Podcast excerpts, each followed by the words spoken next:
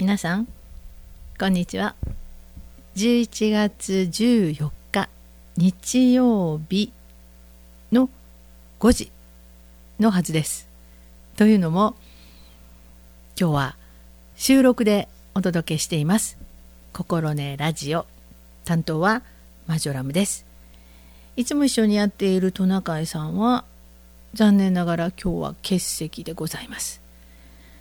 いろいろね11月は行事がありましてまあ私と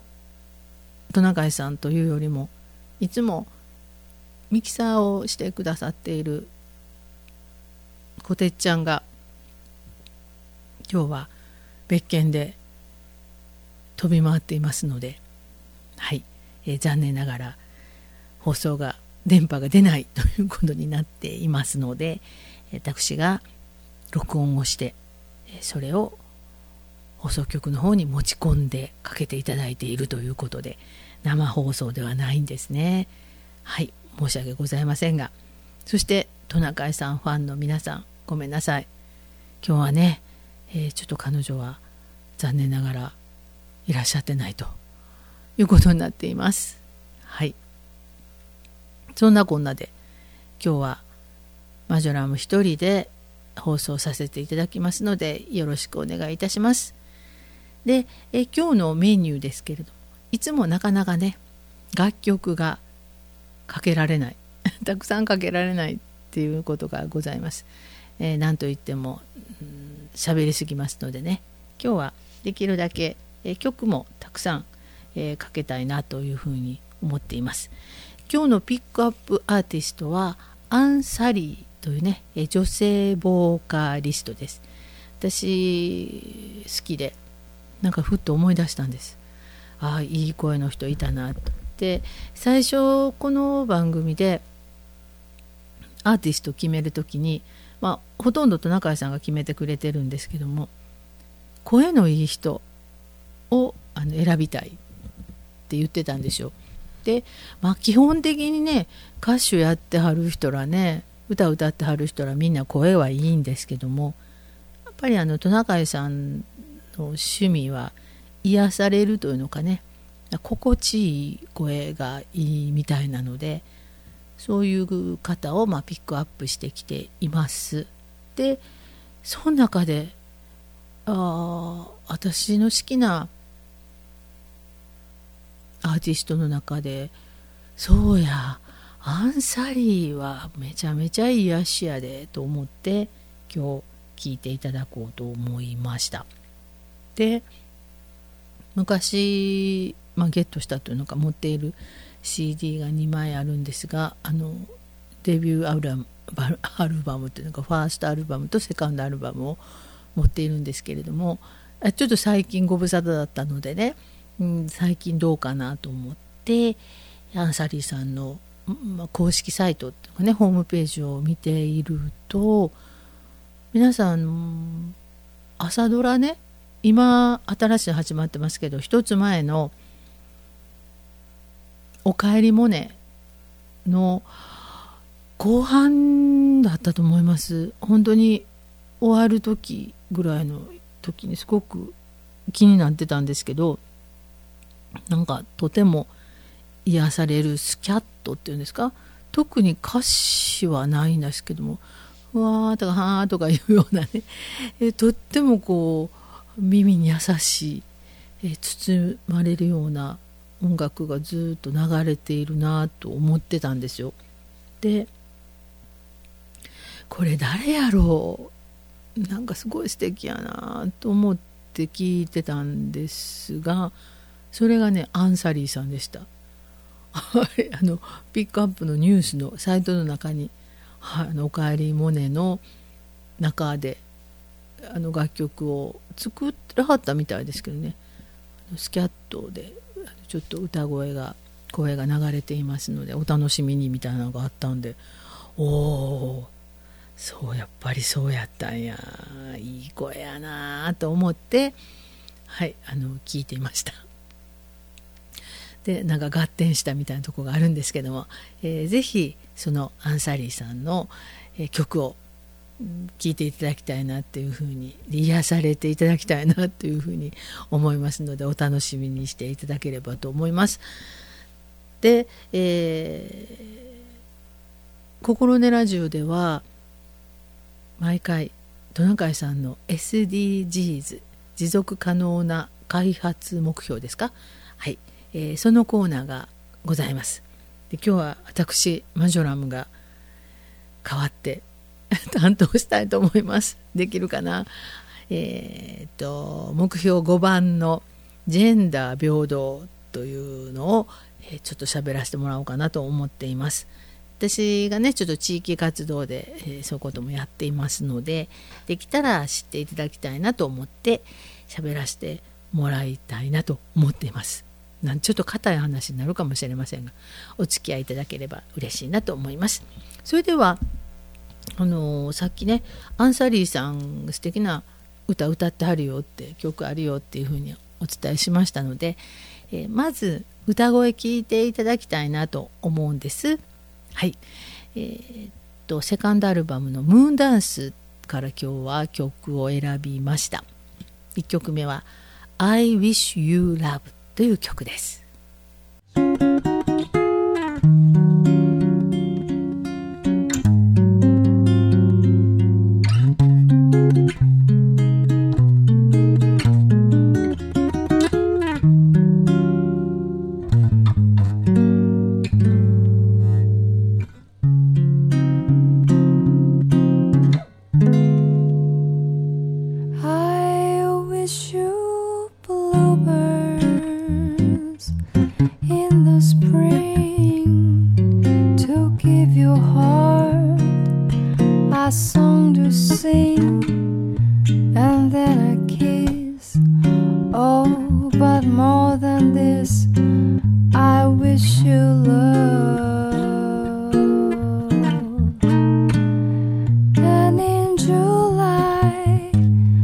lemonade.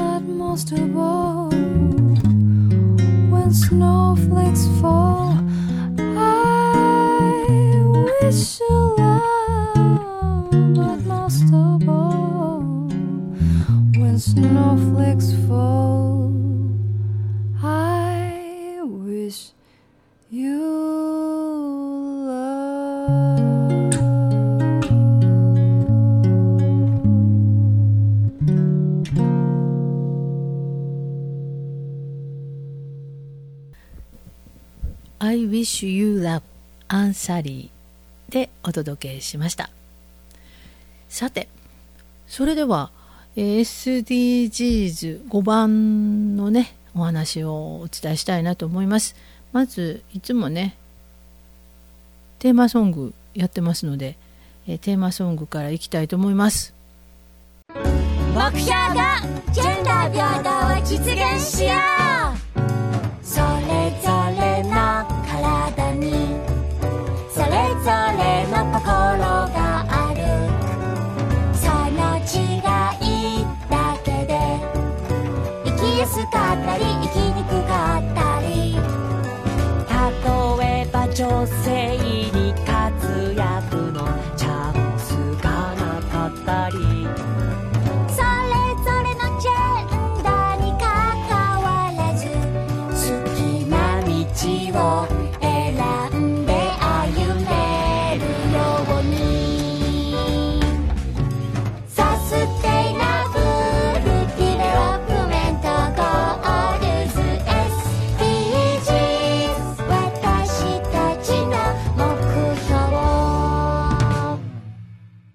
SDGs5 番のテーマソングを聴いていただきました。5番目はジェンダー平等を達成しすべての女性及び女児のエンパワーメントを行う。ジェンダー平等を実現しようということなんですけれども。まずね持続可能な開発目標 SDGs とは世界で広がる貧困と格差。地球環境の危機を克服し持続可能な社会経済環境に転換することを目指す世界共通の目標ということですね。2015年国連で開催された持続可能な開発サミットで日本も賛同し国連加盟国193カ国の首脳が全会一致で採択採択しました。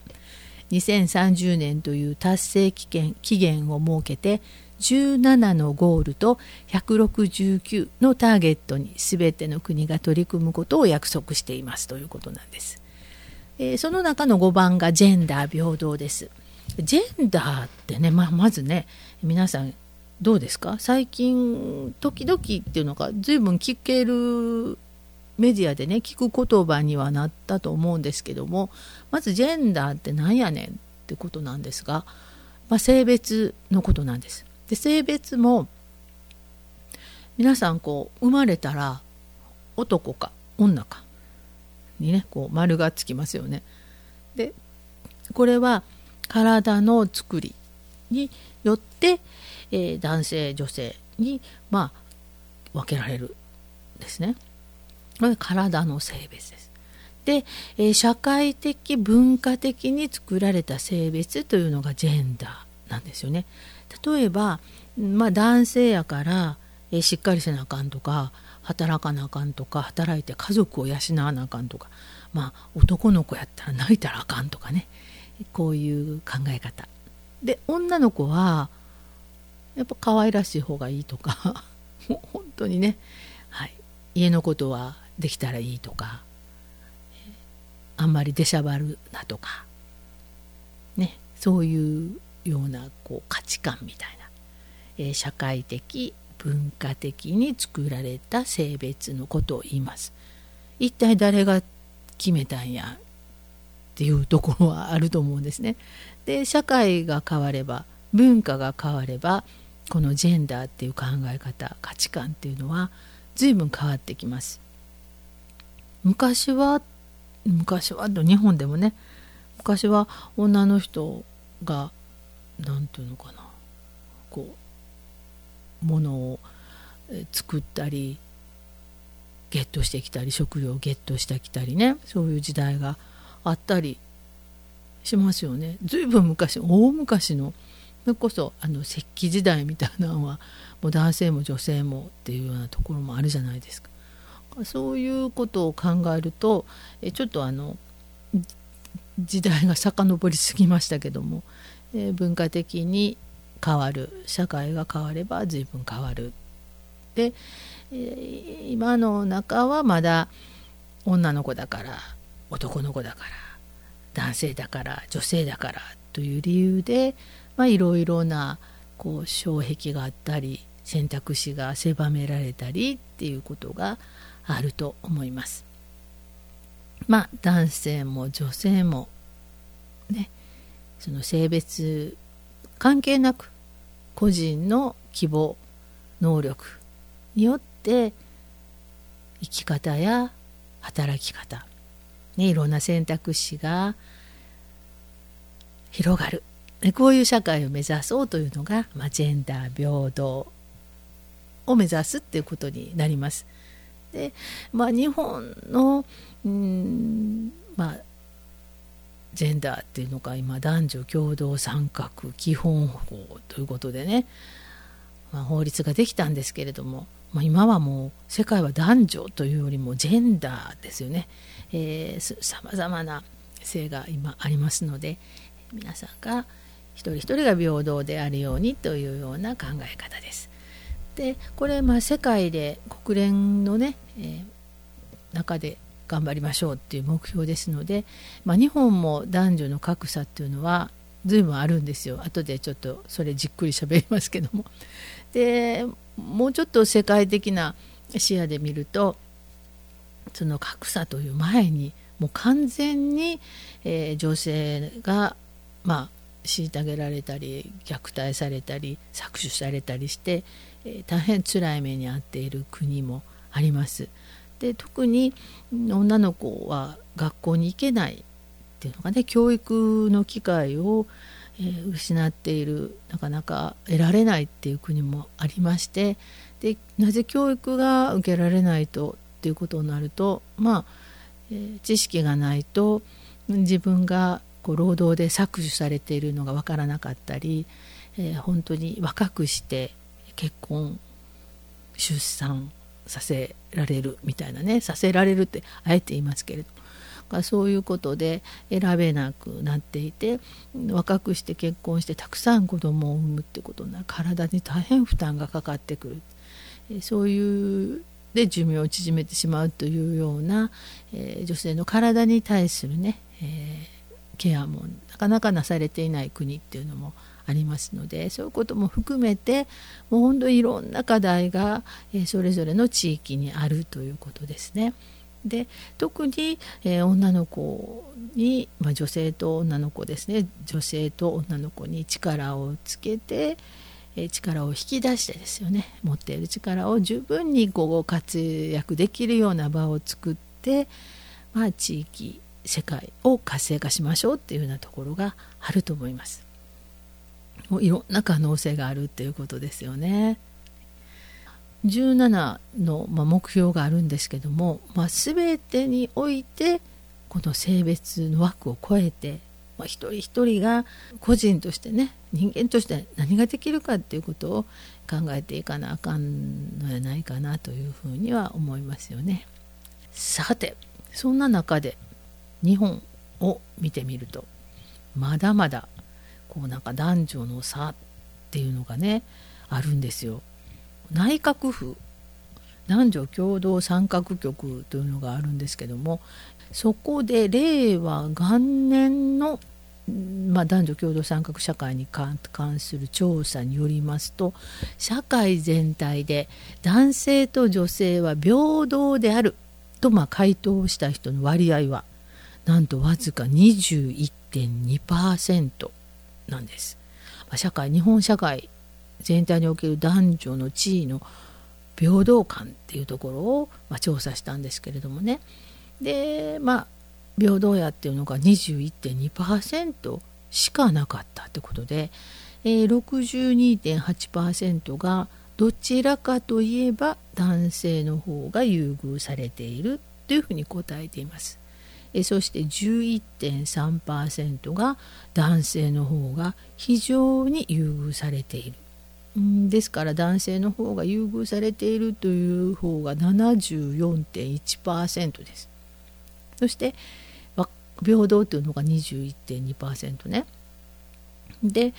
女性の方が優遇されているというのが非常にというのとどちらかといえばというのも足して3.1%というね結果になっていますですからまだまだいろんなことをまあ決めているのは男性が多いというね、え、そういうこう考え方になっていますこう世間の目とか意見はね体感もそうかなというふうに思いますね。でこれのうんと世界的にこのジェンダーの、まあ、ギャップですよね格差どんなふうに考えてるかっていうのを毎年調査されているんですよ。ジェンダーギャップ指数というふうに言います。世界経済フォーラムグローバルジェンダーギャップ報告書っていうところから毎年こう数値が出てくるんですね。で2021年3月に出た結果なんですが世界156カ国調査した中で日本は120位ということです。あれ？ね先進国ですよ。一応。あので、えまあ、G7 ですか？そういうねあの首脳会議みたいなんで選ばれていってはりますけどね。行ってはる岸田内閣女性議員は議員じゃないわ。女性大臣は3人ですからね。まあそういうことを考えるとねもう見たら分かりますわ。はい。えー、みたいなことに、ね、なってしまいますのでどうなんでしょうか。皆さんここのとこ次のコーナーでじっくり話したいと思いますのでもう一曲聴いていただきましょうかね。はい。アンサリー今日はねしっかりお伝えしたいと思っていますので、えー、2曲目「アンサリームーンダンス」というアルバムから「僕が生まれた街には川が流れている」どうぞ。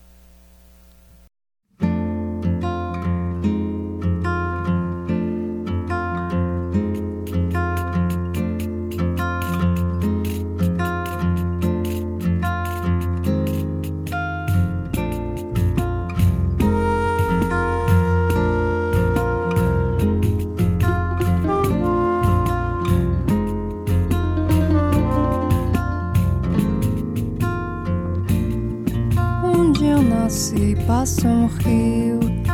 que passa no igual sem fim,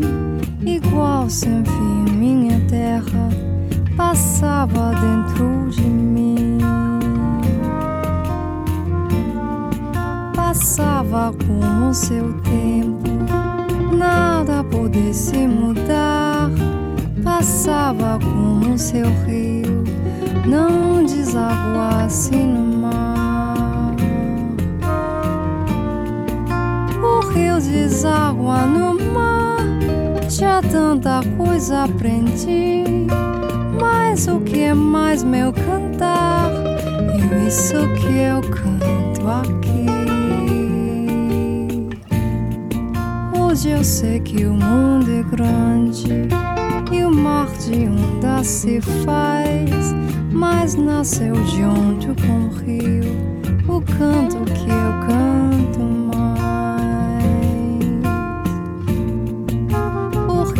Chega no mar. Depois de andar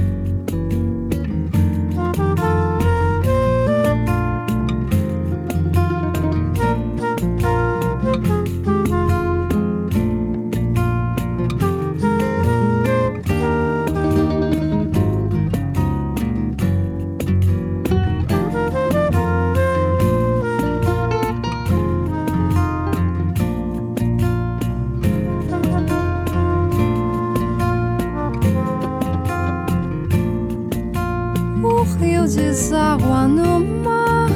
Já tanta coisa aprendi, mas o que mais meu cantar? E isso que eu canto aqui. Hoje eu sei que o mundo é grande e o mar de onda se faz, mas nasceu junto com o rio o canto que eu canto.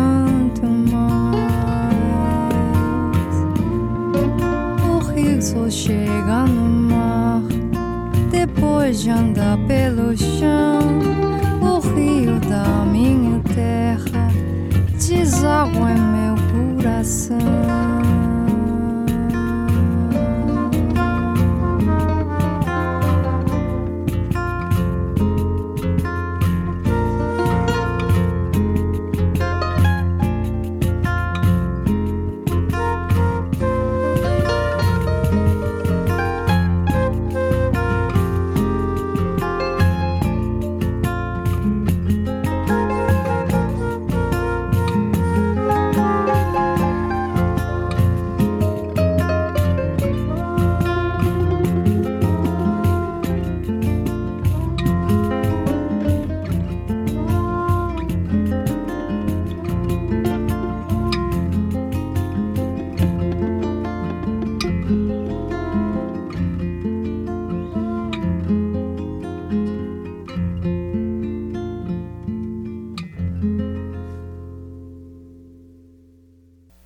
アンサリー聞いていただきました。僕が生まれた町には川が流れている。マジョラムも今ね川の流れている近所に川があるんですよ。で割とね住んでたところ今まで生まれたところはね川は近くになかったと思うんですけどその次から次の次か。うん、生まれたところその次にちっちゃいアパートに引っ越して小学校になって引っ越してきたところは横に大きい川があったしその次住んだところも川があったし意外に川の近くに住んでます。はい。あの氾濫せんことを祈っておりますけれども、えー皆さんはいかがでしょうか？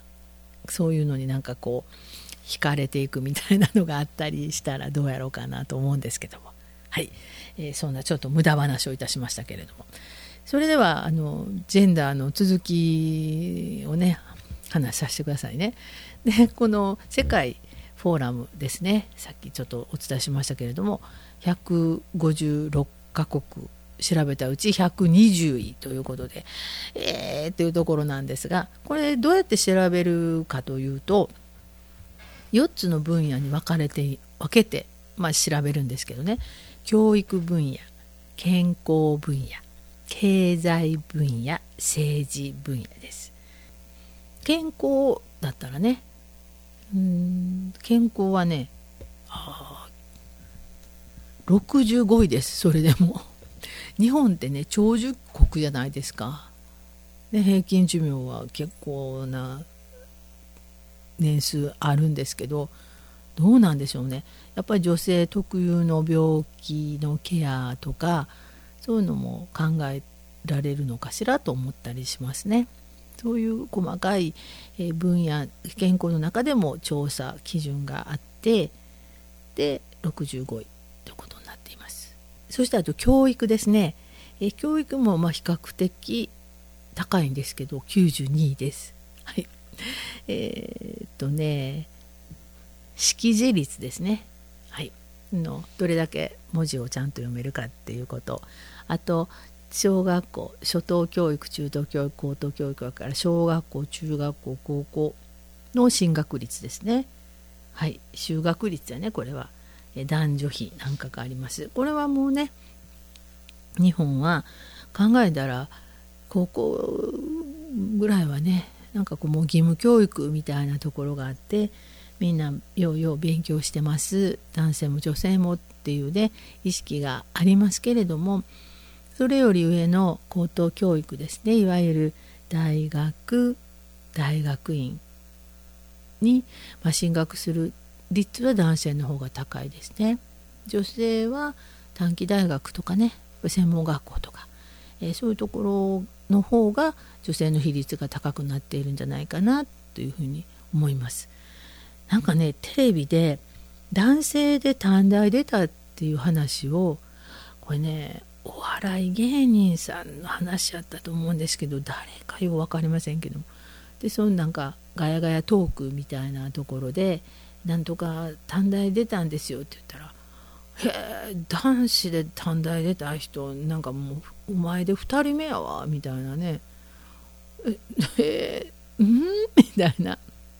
それだけ少ないってことですよねその短期大学たくさんいらっしゃると思います、まあ、テレビに出てた人の中で言わはったっていうところがあるんですけども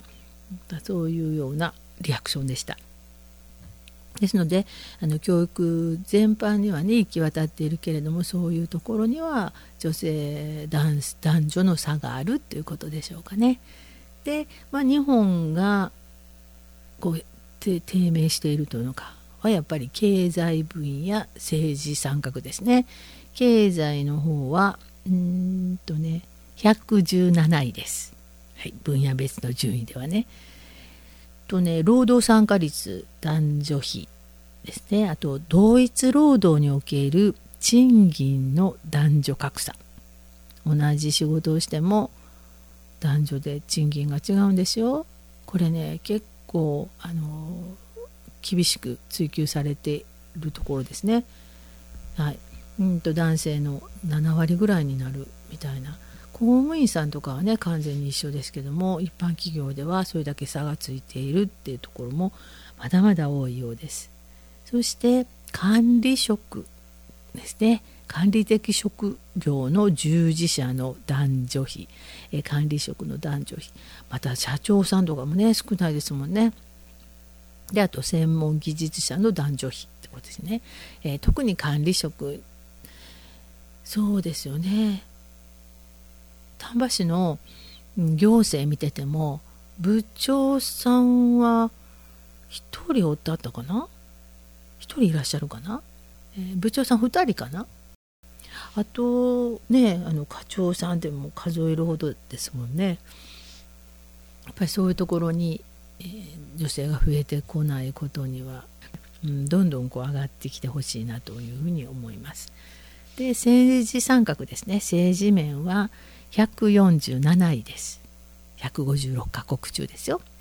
え国会議員の男女比官僚の男女比。ね。岸田内閣20人中大臣女性3人でしたっけ？ね。あらあらっていうことになっています。そして国会議員ですね。はい。国会議員この間はい、選挙が終わりました。当選者なんと9.7%衆議院議員465人中女性は45人となったということですね。えー、前回は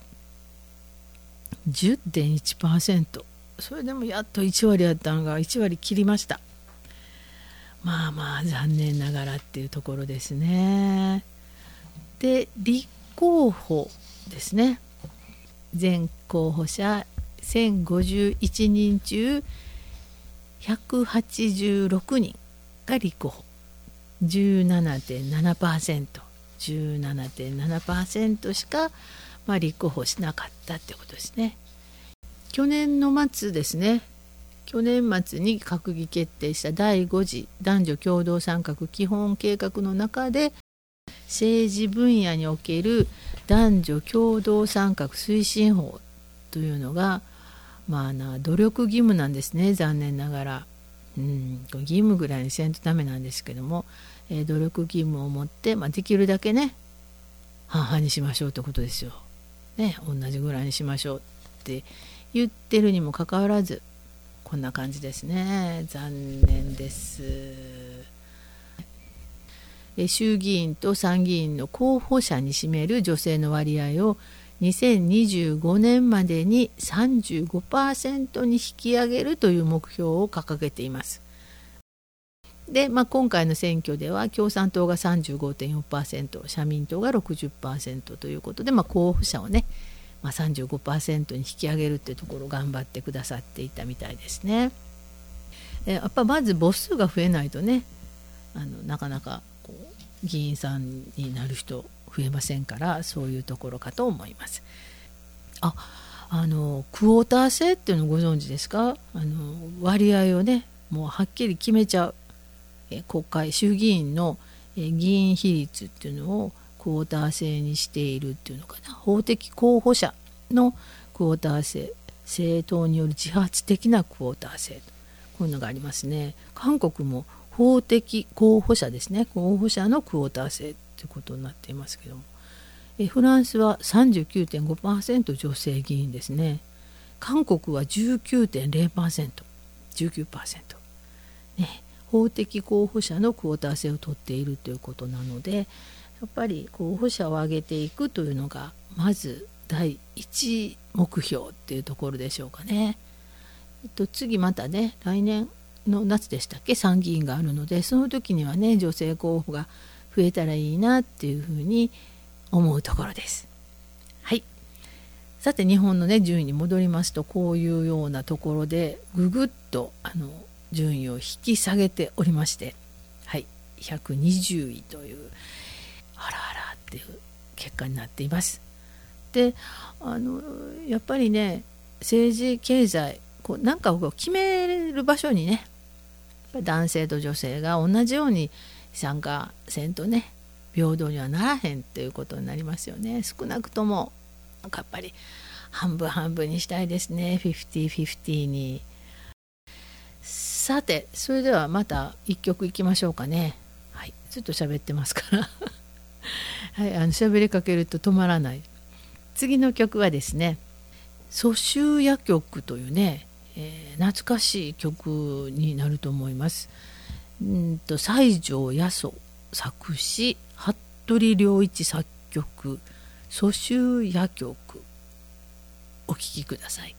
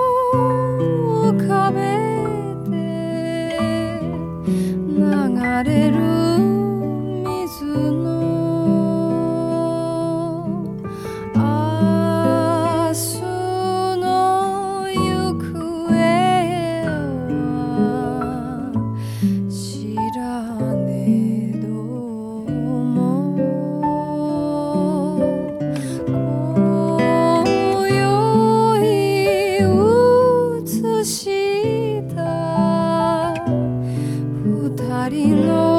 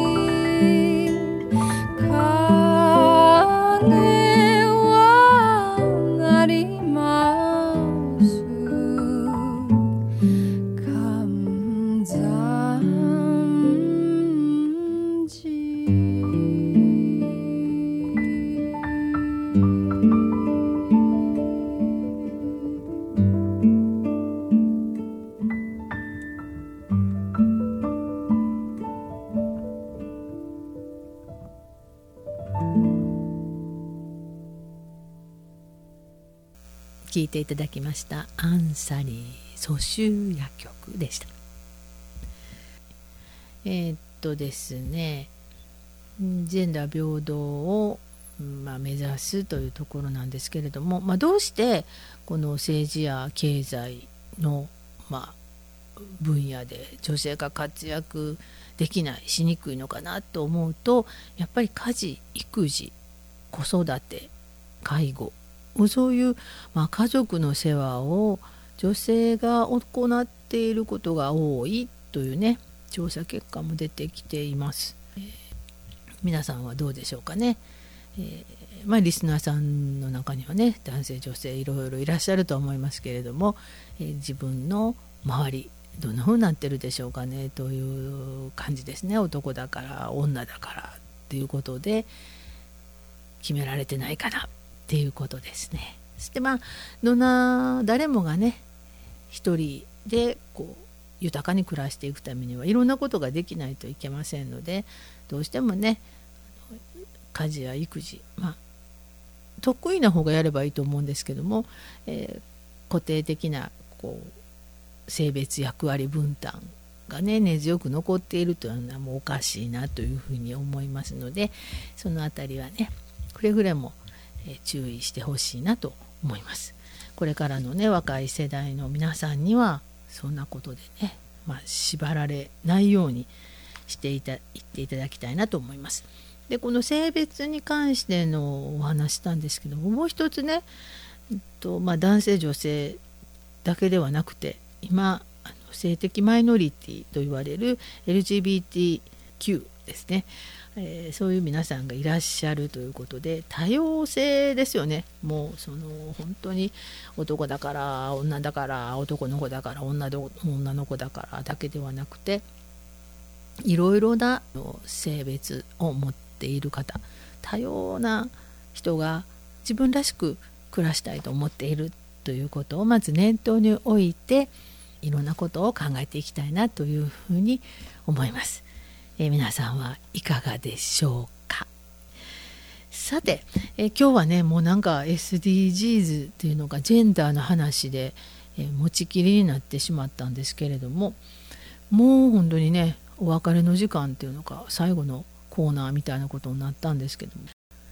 えーこの間平田織座さんという方の講演を聞きました。と県立芸術文化観光専門職大学。あそこの学長さんなんですね。平田織座さんという劇作家さんですね。劇団を持ってはってその劇団ごと豊岡市に移住してこられたみたいですね。その方の講演を聞かせてもらいました。丹波の森公園。丹波の森大学の、えー公開講座。でやっぱり今の芸術文化大変ですよねコロナ禍で。いろんな職種の方が大変だと思います。あの私も本当に仕事がなくなったりしてますので大変なんですけども。で、まあ、物がある人はあるなりに大変ですよね。在庫を抱えちゃわなあかんかったり生鮮食品みたいなところは本当にもう一刻争うみたいなところがあったりするんですけど。芸術文化舞台なんかはもう生ものなのでライブなのでそれがなくなれば全くなくなっちゃうわけですよね。まあ、いろんなあの仲間が仕事がなくなってしまったみたいなお話もされましたあのコミュニケーションについてねこの間はお話があったんですけどちょうど講談社の現代新書で「分かり合えないことから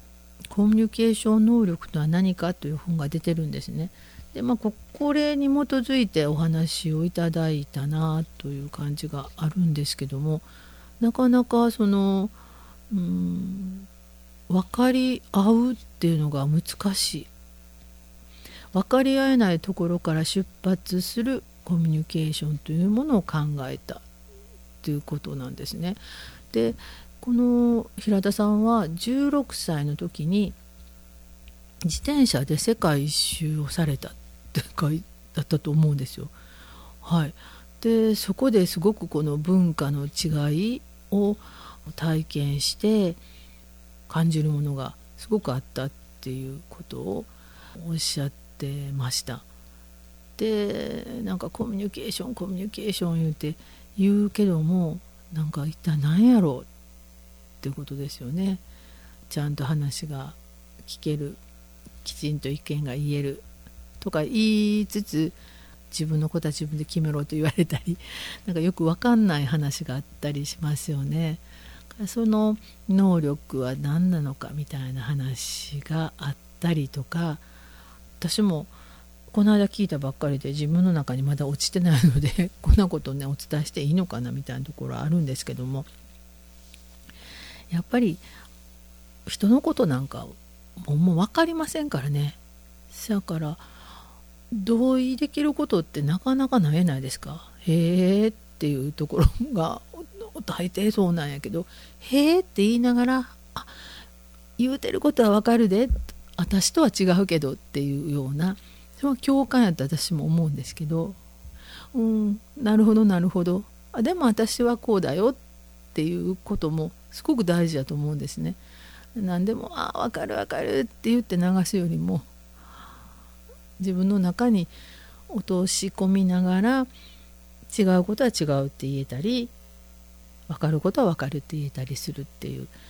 そういうまあ言うたら想像力理解力っていうところだと思うんやけども、まあ、他者とどう関われるかっていうところが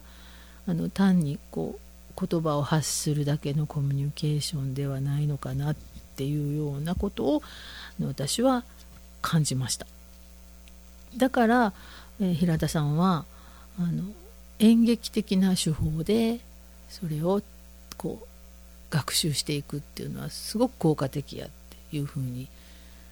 言ってはるんですよね。これはすごいあの羨ましくていいなと思いました。日本中の学校を回られたりしているし、えー、今お住まいで、まあ、関わっていらっしゃる豊岡市はもう各学校でこう演劇的手法を持ったこの対話術というのか、うん、その、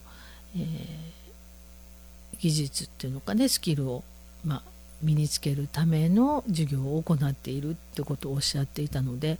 ああすごいなといろんなことを体験して学びなさいとか言われるけど体験なんてこう限られてるやないですか。で一過性のもんやったりその時だけやったりするんやけどそういう学習の日常のね学びの中で、えー、演劇を使って別の人になってえこんな時はどう思うんやっていうのを、まあ、セリフを見ながら話をするだけでも得るものはすごくあるんだろうなってていう感じはしました。あのお話聞いててあいいなうちでもやってほしいな 私もこういう授業があったら受けたいなとかっていうのを強く強く思いました。はい、えー、ぜひ機会があればこの平田織座さんの本を読んでいただきたいなと思うのと私はあの映画「幕が上がる」っていう「桃色クローバー Z」が出ていた高校の演劇部を舞台にした「映画ですね。その、え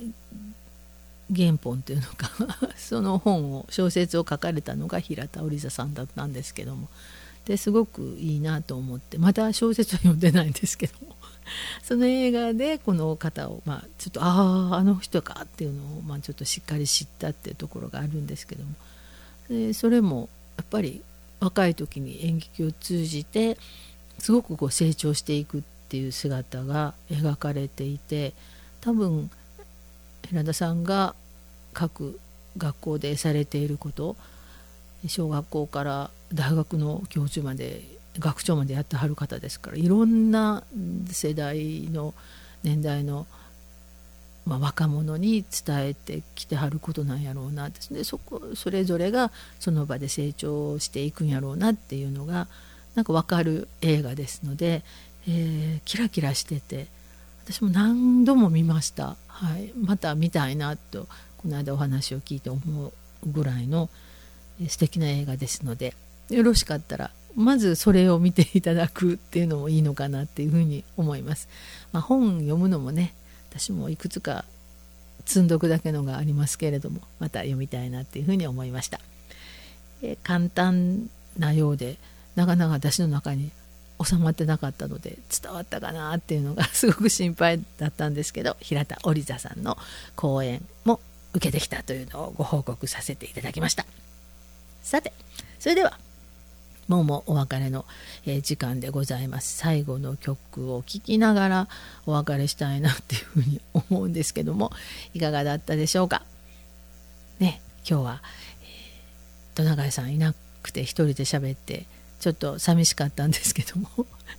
えー、伝わったことがあれば嬉しいなと思います、えー、11月14日「心ねラジオ」担当はマジョラムでした。最後の曲は、えスティービー・ワンダーの曲「アンサリー」が歌います「輝く太陽」を聴きながらお別れです。また次回お耳にかかるまでごきげんようお元気でお暮らしください。